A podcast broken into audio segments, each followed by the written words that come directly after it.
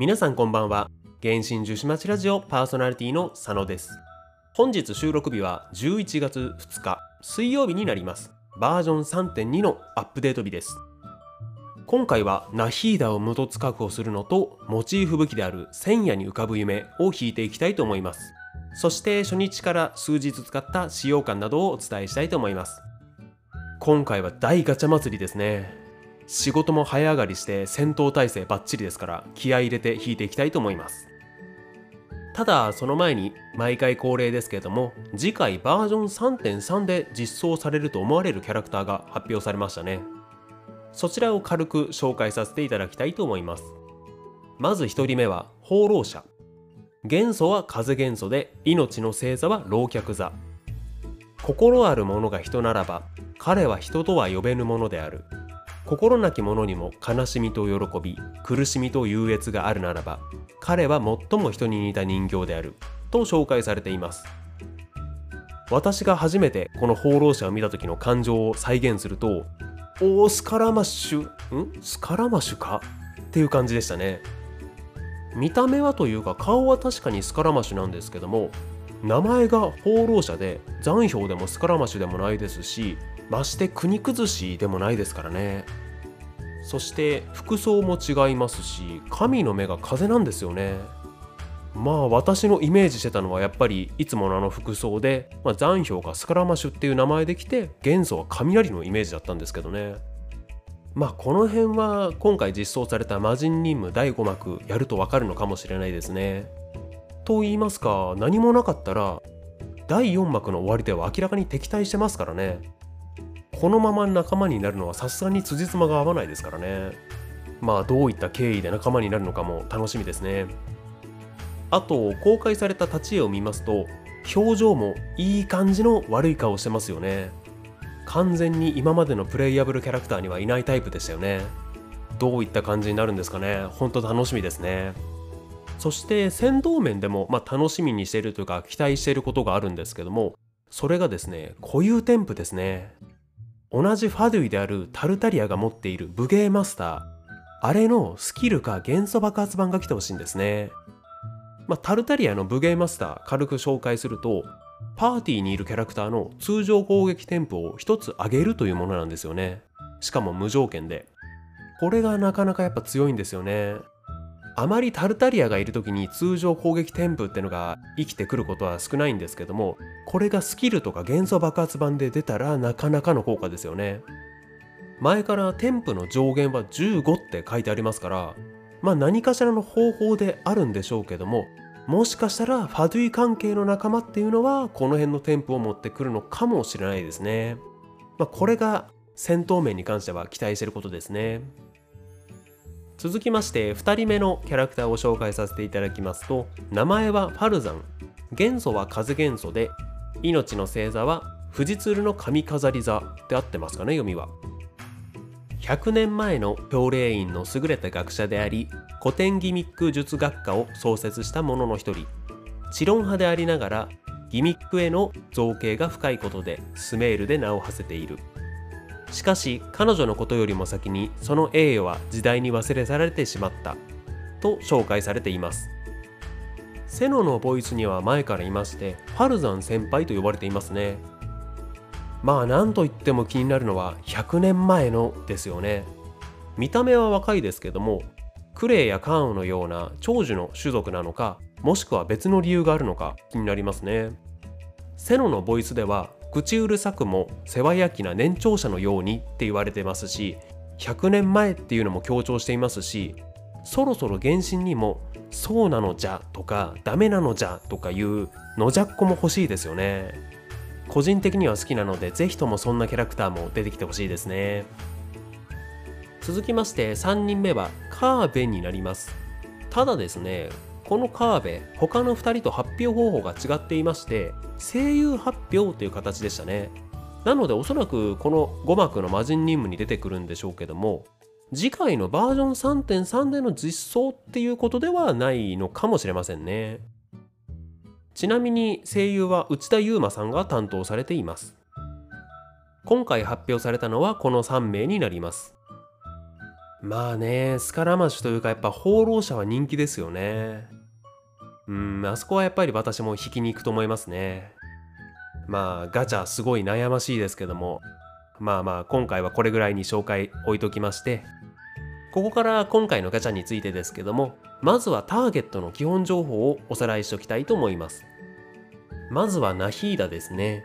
クラスは星5草元素。武器種は放棄所属はスメールシティ。命の星座は知恵の主座。スラサタンな聖書に優勢するカゴの中の鳥。夢の中でしか世界を眺めることができない。と紹介されています。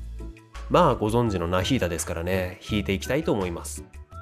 そして今回はもう一つ狙うものがありまして先ほども言いましたけどもモチーフ武器である千夜に浮かぶ夢。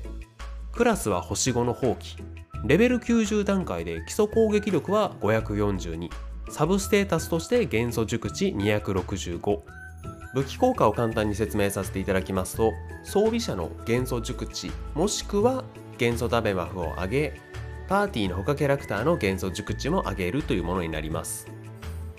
実装初日の夜段階の話だとどうやらモチーフ武器よりも1凸とか2凸狙った方が強く使えるらしいですね。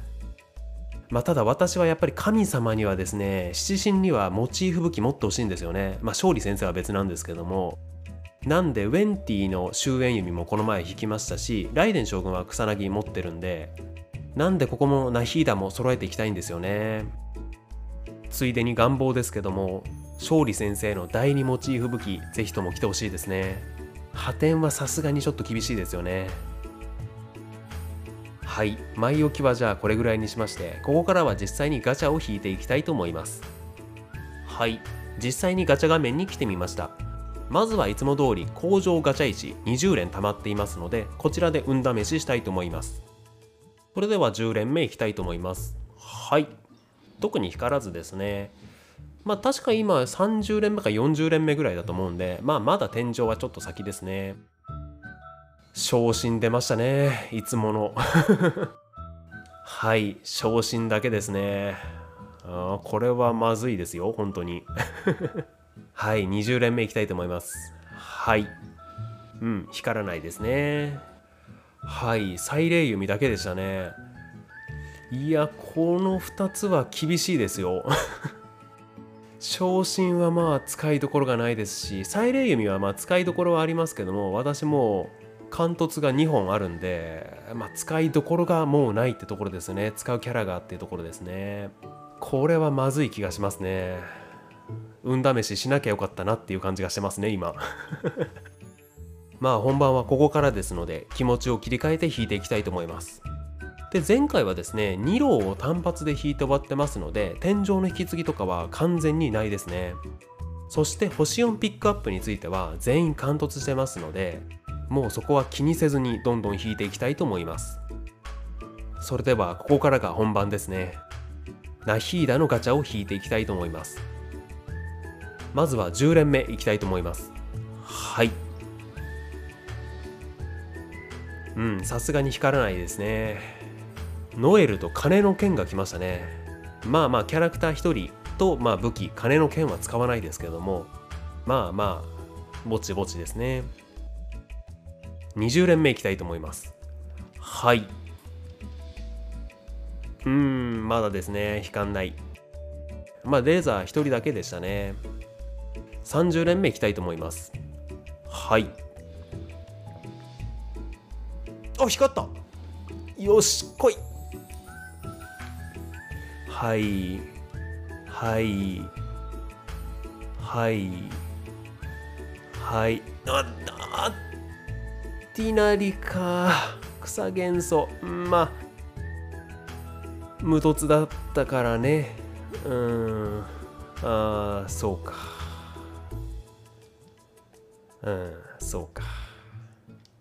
まだあるよでも。はい。ああびっくりした。ノエル。あー残念。ティナリだけでしたね。まあまあティナリー思った以上に使ってますからまあまあうん30連でしたしうん。まあいい方かなって感じはしますね。うん。まあ続けてやっていきましょう。40連目いきたいと思います。はい。うん光らず。レザーだけでしたね。50連目いきたいと思います。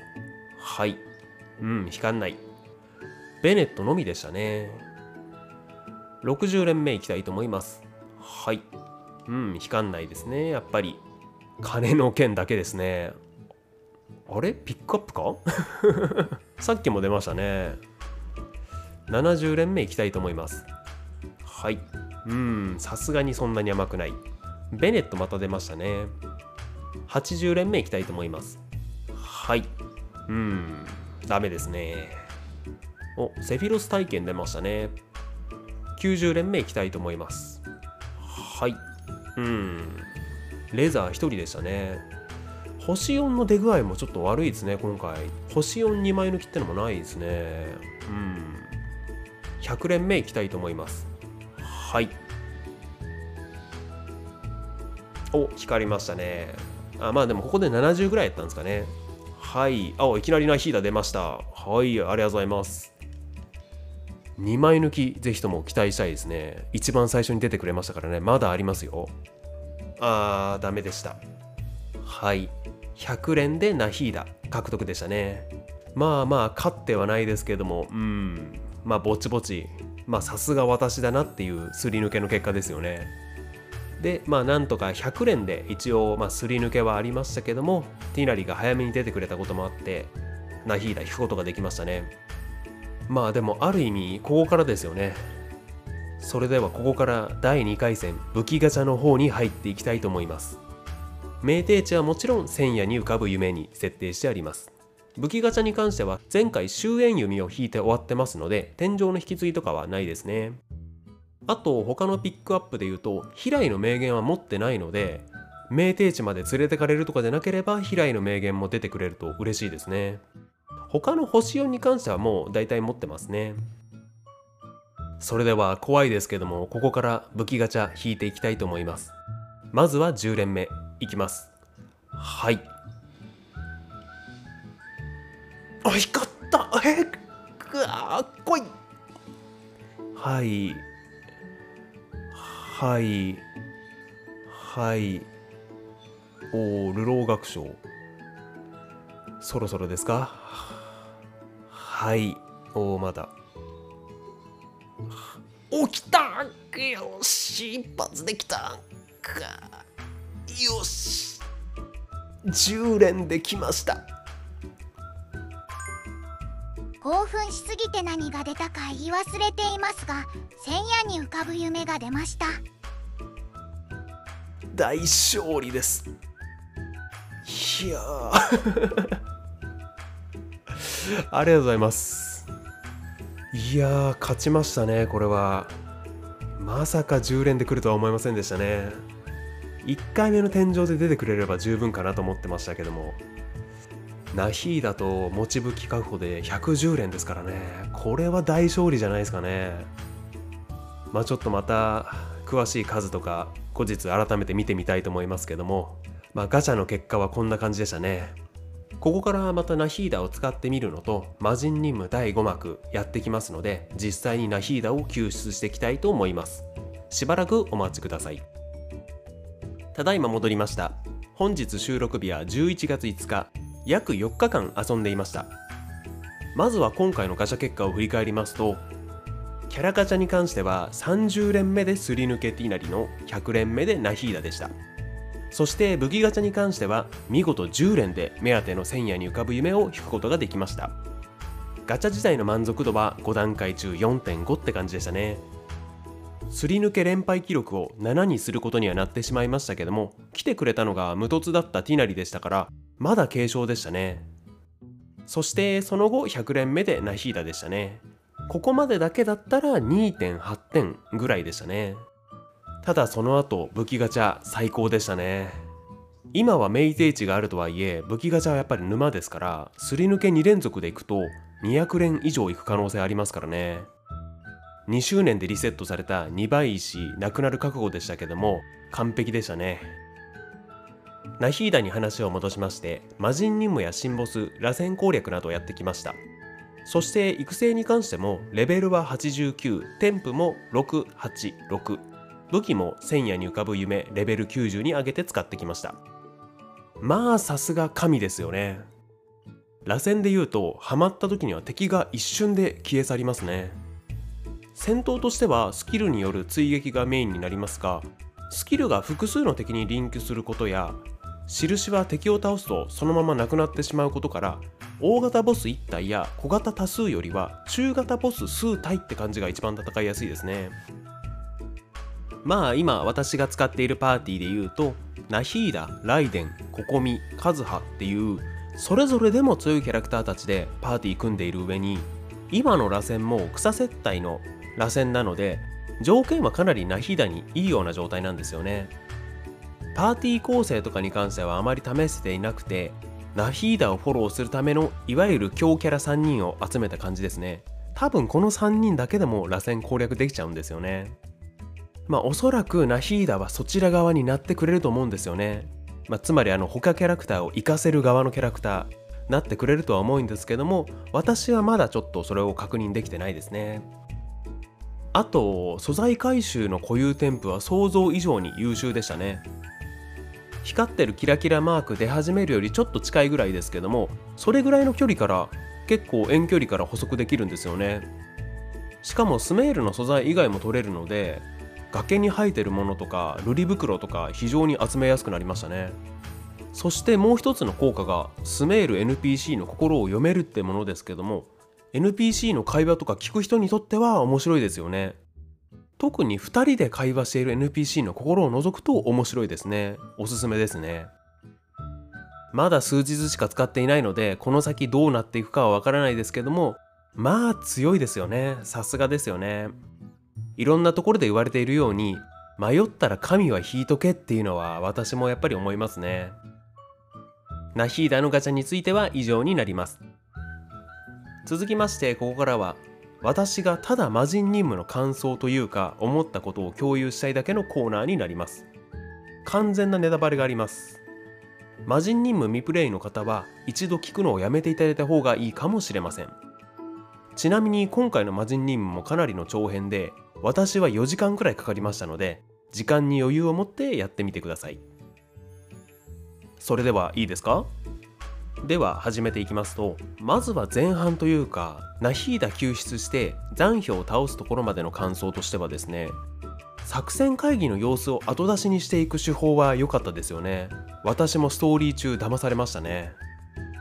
そしてその作戦自体は一つのミッションに対して各メンバーがそれぞれの場所で自分の得意分野を生かして活躍していくっていう熱いストーリーでしたね。特にプレイヤブルキャラクターたちの活躍はもちろん良かったんですけどもそれだけでなく NPC であるエルマイト旅団のラフマンやナヒーダコスプレの男の子イザークも活躍したのは良かったですよね。そしてその作戦の先に待っていたボスである残氷との戦いに関してですけども残氷を破るきっかけがループだったのは熱いですよね。第2幕ではかけられる側だった旅人がナヒーダの助力によってそれを利用して勝つんですからね。たまらないですよね。あと私完全に勘違いしてたんですけども終ボスとの戦闘がっつり戦闘でしたね。第2形態は追従するペットがメインで倒すとばかり思っていたんですけども、まあ、サポートはしてくれましたけども思った以上に戦うことになってましたね。始めたばかりの方にとってはなかなかの強敵だと思いますので頑張って倒してみてください。前半のここまではいい意味で大まかな流れは予想通りでしたし細かい伏線とかはありましたけども回収までが早かったので話も分かりやすくサクサクと楽しんで進められましたね。ただ問題は後半残氷を倒した後ですね。大前提として私の頭が足りないってのがあるんですけども気になったポイントがいくつかあるのでちょっと復習のために振り返っていきたいと思います。もし私の解釈が間違っていたりしたら訂正のお便りいただけると助かります。まずは1つ目。残氷は神になりましたけども残氷自身は博士と対抗できると思っていたようですけども結局はそれでも実力は博士の方が上だったってことで合ってますよね。まあ実験の駒とか言われてましたからね。で残氷ナヒーダに神の心回収される時に今までと違い全く余裕ない感じにはなってましたけどもここからどう放浪者になっていくのか、まあ、まだ同一人物とは決まってないですけどもなっていくのかは気になりますよね。続いて2つ目。博士はどういった技術を使ったか分かりませんが今までは例を挙げると20歳の博士30歳の博士40歳の博士など各年代の博士が同時に存在していたようですね。なので5幕の任務の途中でわざわざ NPC が前よりも顔色がツヤツヤして輝いているって言っていたのも別の博士を見たってことですよね。これで公式漫画「原神セレベンツ」に出てくる博士とゲーム内に出てくる博士の容姿と性格が違うことに納得できましたね。漫画の中の博士の方が仮面のセンスも独特で落ち着きがなく若い感じがしますよね。続きまして3つ目。マハールッカ・デバータとクラクサナ・リデビの関係っていうのはクローンみたいなことなんでしょうか。世界樹の枝から生まれたってことで現実世界の話で言うと桜の一種ソメイヨシノが全部同じ DNA を持つクローンで接ぎ木によって増えていき DNA が一緒でも枝の生え方はそれぞれ違う。そんな感じでしょうか。マハールッカ・デバータとクラクサナリデビの容姿が一緒だが人格が違うのはそんな風に解釈すればいいんですよね。セノのガチャ会の時にクラクサナリデビはマハールッカ・デバートの小さくなった姿ですよねみたいなこと言ってましたけども残念ながら不正解でしたね。それにしてもさ世界が私を忘れてくれますようにってこんな悲しすぎる願いないですよね。リアルにうるっときちゃいましたもんね。みんなあんなにマハールッカ・デバータ様って言ってたのに特産品などのテキストまで変わってしまってるんですからね。ただ以前のラジオ界で特産品から見たスメールっていう特集をしましたけどもそこにはマハールッカ・デバータがスメールの民からどう思われていたか残っていますからね。まあ旅人と私はマハールッカ・デバートのことを忘れることはないでしょうね。そして続きまして4つ目ですけどももうここに関しては分からなすぎて未来の自分に対するメモですね。まあ少しでも話を分かりやすくするためのものですね。まずは旅人は外の世界から来た第4の降臨者である。そして探している兄弟は世界中に降臨者と記録されていなく旅人以外に降臨者が3人存在する。世界中の記憶を書き換えると一般人七神パイモンに至るまで記憶が書き換えられるが旅人のみ書き換えられる前の記憶が残っている。これらについてはねもうホヨバがわざとまだ不明だらけにしてると思うんですよね。私の頭では現状出てきているポイントを抑えることしかできず考察なんて全くできないんですけどもまあこの辺はさすがに覚えときたいですよね。もう根幹に関わってくる話ですよねおそらく。はい。こんな感じでしたね。まあ総評をまとめますと非常に面白かった。しかし熱い展開から悲しい別れで情緒が乱され次へつながる伏線が満載すぎて頭を混乱させられるから要注意でしたね。こんな感じで今回は新キャラのナヒーダのガチャとその紹介そして魔人任務第3章第5幕の感想でしたね。今回はこれで以上になります。概要欄に Google フォームのリンク貼ってありますのでご質問ご指摘ありましたらそちらからよろしくお願いいたします。それではお疲れ様でした。